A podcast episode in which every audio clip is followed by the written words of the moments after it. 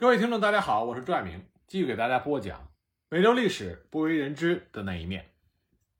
那么，在波卡洪塔斯和罗尔夫的婚姻建立了所谓的波卡洪塔斯和平之后，在此期间，殖民者和波瓦坦人相互合作，殖民者在土地交易中对波瓦坦人给予了适当的补偿，而波瓦坦人也停止了一切敌对行动，与殖民者友好交易。公元一六一六年，罗尔夫·波卡洪纳斯和他们的儿子托马斯·罗尔夫一起去英国为殖民地做宣传。波卡洪纳斯在途中病死，他的儿子托马斯被留在英国，与罗尔夫的弟弟一起生活。瓦洪塞纳卡他派了一些自己的手下人和女儿一起随船去英国旅行，其中之一是他的贤者，同时也是波卡洪纳斯的姐夫，叫。托莫科莫，那托莫科莫从英国回来之后，就强烈的谴责英国人，说他们不值得信任。公元一六一七年，瓦洪塞纳卡卸任了酋长，由他同父异母的弟弟奥普恰纳卡诺夫接任。当时殖民者的既定目标之一，就是想让土著的印第安人皈依基督教，而波卡洪纳斯的成功皈依，也鼓励他们努力的向更多的土著印第安人传教。奥普恰纳卡诺夫，他利用了这个政策，他派出了大量的战士，假装寻求皈依，甚至他自己也这么做了。那波卡洪纳斯的婚姻带来的和平协议仍然生效。英国殖民者认为土著印第安人是真心实意的希望皈依，所以没有采取任何防御措施。公元一六二二年三月二十二日，奥普恰纳卡诺夫发动了攻击，这就是一六二二年詹姆斯顿。印第安人大屠杀，詹姆斯顿大屠杀发生的背景，是因为波瓦坦部落新的酋长奥普恰纳卡诺夫，他对于第一次波瓦坦战争中印第安人的战败耿耿于怀，所以他想报复。那么，公元一六二二年春，之前我们提到的部落里的贤者去过英国，那么回来以后谴责英国人的。托莫科莫被英国人杀了，这就成为了导火索，使得奥布恰纳卡诺夫策划了对英国殖民者的突然袭击。而这个突然袭击呢，是针对詹姆斯河沿岸至少三十一个英国殖民地和农场发动。在发动攻击之前，一位原本被指派要行刺他的雇主，名叫查科的原住民男孩。在晚上告知他的雇主理查派斯将有生命危险，所以派斯一家从住处横渡了詹姆斯河，提醒对岸的弗吉尼亚殖民地首府詹姆斯顿的人防备。但是，一些较远地区并没有接到任何的预警。在突袭期间，很多原来是詹姆斯顿前哨的小社区被攻击，包含亨利库斯中刚刚为教育印第安和殖民者小孩开设的学校。也属于攻击目标之一。在马丁亨德莱德，超过一半的居民在沃尔斯滕霍姆市的市政中心被杀害。攻击过后，仅剩下两座屋舍和部分教堂残留在地面。近四百名殖民地的居民被杀害，二十多名妇女被掳为印第安的奴隶，部分在那里死去，部分数年后被赎回。在大屠杀发生之后。奥布恰纳卡诺夫就撤回了自己的土地，等待回应。他心里想的很简单，他希望巨大的破坏和死亡可以让英国人打消继续殖民的念头。然而，事实证明恰恰相反。第二次波瓦坦战争就此开始。詹姆斯顿大屠杀使得很多英国殖民地的移民居住区被完全的废弃，那么也在英国人的心目中留下了印第安人是野蛮人的印象。多年以来，通过波卡洪纳斯所建立的对印第安人及其文化的赏识之情，被彻底的抵消掉了。那么，在第二次波瓦坦战争中，双方都取得了一些小规模的胜利，但都没有什么决定性的进展。奥布恰纳卡诺夫再也没能发动像公元1622年3月詹姆斯顿大屠杀那样的攻势，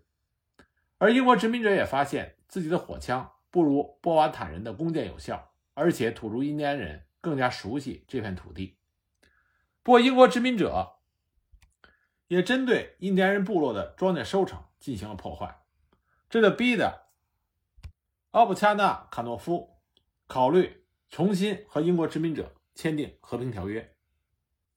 不过，在仇恨的驱使下，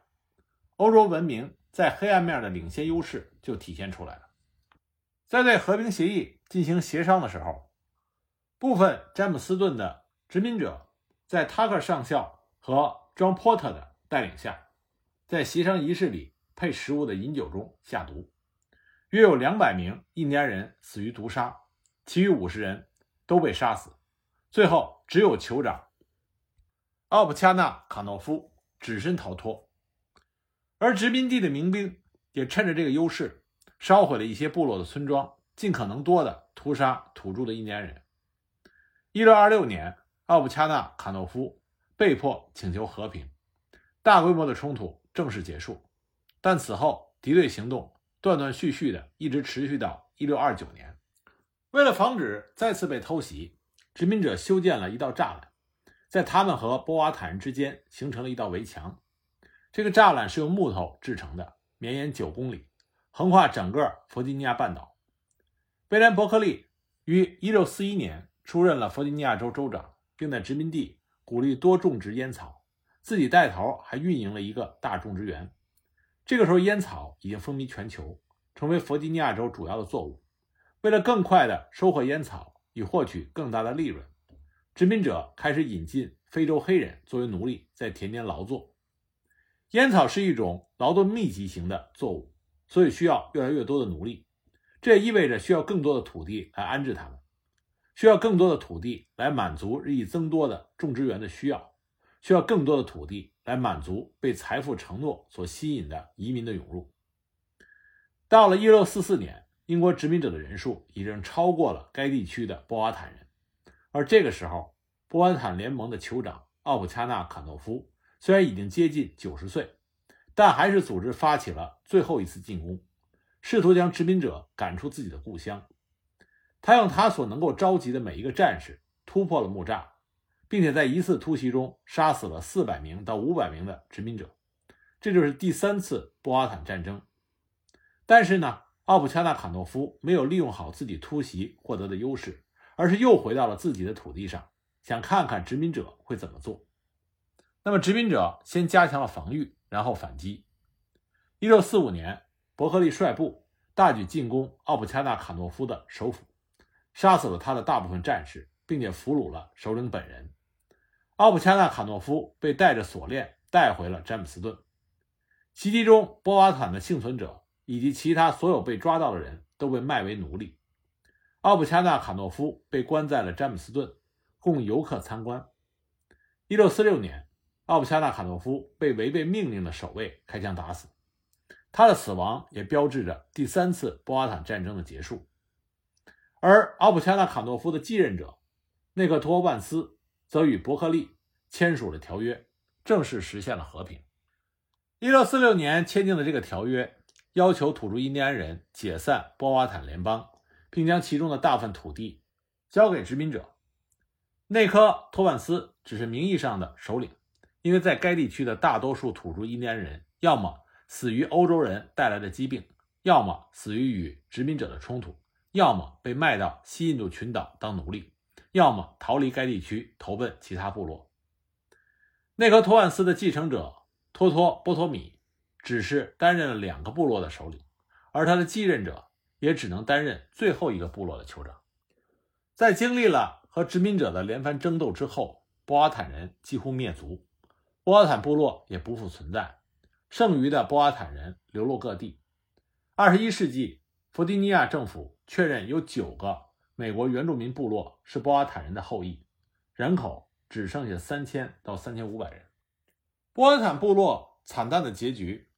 让我们不禁的唏嘘感慨：波瓦坦部落曾经的那位传奇的女子波卡洪塔斯。波卡洪塔斯的名气很大。因为迪士尼拍摄了一部著名的动画片，就是讲波卡洪塔斯，其中《风中的色彩》那首主题曲风靡了全球。当然，迪士尼的动画片把所有一切都写得非常美好，结局也是一个皆大欢喜的结局，坏人得到了严惩，好人得到了好报。但真实的历史并不是如此的花好月圆。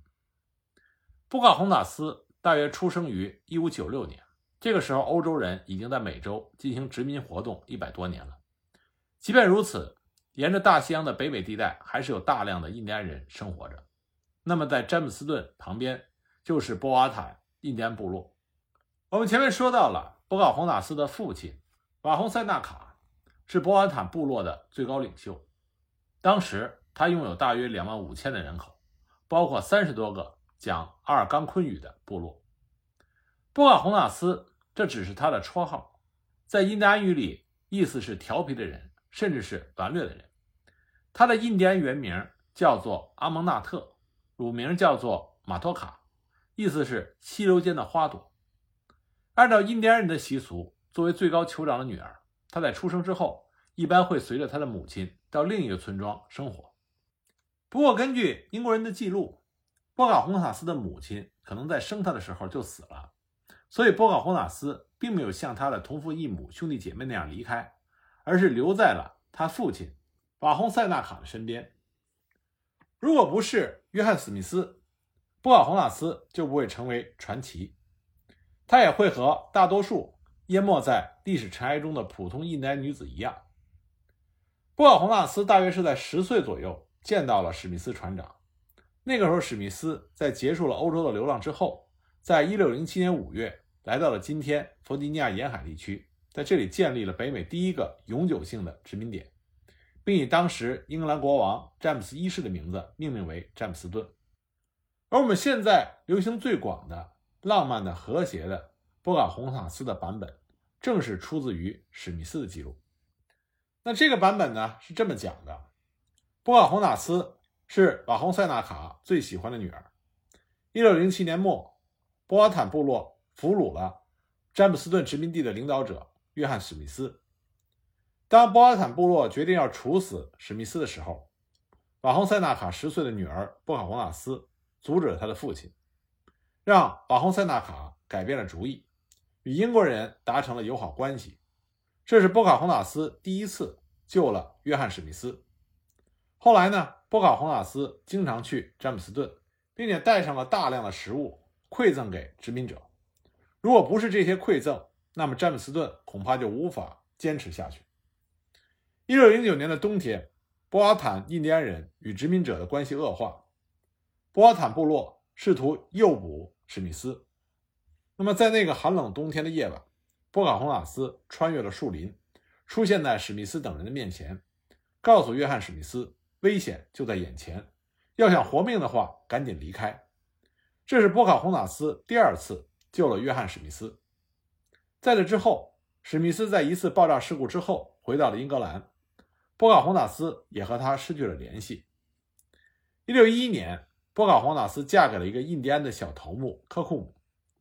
一六一二年的一天，詹姆斯顿新来的殖民领袖阿格尔，他发现波卡洪塔斯正在去拜访一位波托马克的酋长。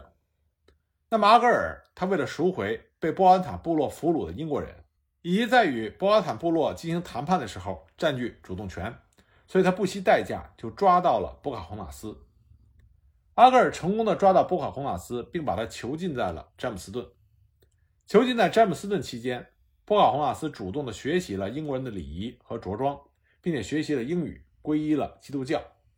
在接受洗礼之后，他又得到了一个英语名字瑞贝卡啊，丽贝卡。一六一四年四月，波卡洪塔斯嫁给了烟草种植者，我们前面讲到的约翰罗尔夫，他们还生了一个儿子托马斯。一六一六年。波卡洪纳斯跟随着罗尔夫回到了英格兰，并且得到了英国国王詹姆斯一世和安妮王后的接见。次年，波卡洪纳斯染上重病去世，葬于格雷夫森教堂墓地。这就是史密斯版本的波卡洪纳斯的故事。那么这些故事呢，在一六零八年到一六一二年间公开发表在史密斯的传述中，在一六二四年编入《弗吉尼亚新英格兰和夏令岛通史》。此后的叙述都是以史密斯的这个讲述为素材，不断的添加一些细节，使这段故事更加的丰富。在美国国家公园系统的网站上有专门介绍波卡洪塔斯的文字，采集众长，使许多著作中的详细内容得以公开的披露。比如说，瓦洪塞纳卡他并不想抓约翰史密斯，他愿意与殖民者维持友好的关系。持敌对态度的是他那个同父异母的弟弟奥普恰诺卡诺夫，而也正是这个人，在抓住史密斯之后，密谋要把他杀掉。还有人说，瓦洪塞纳卡其实并不是真正想置史密斯于死地。波卡洪纳斯第一次救史密斯不过是一个仪式，印第安人故意设计了这个献祭仪式，然后让波瓦坦部落的公主拯救了他。正好让史密斯服从于印第安人，同时也意味着史密斯的重生，而且要史密斯记住，这是印第安人给予他的新生命。甚至到了1906年，还有一个非常浪漫的版本，叫做《波卡洪纳斯和约翰史密斯船长》。那在这个故事里，无非是让波卡洪纳斯与史密斯相爱，让他们之间的故事披上了浪漫的外衣。但是史密斯版本为基石的这个波卡洪塔斯的故事，早在19世纪中叶就已经出现了质疑声。20世纪初的查尔斯·比尔德也说，这个故事早已经不足为信了。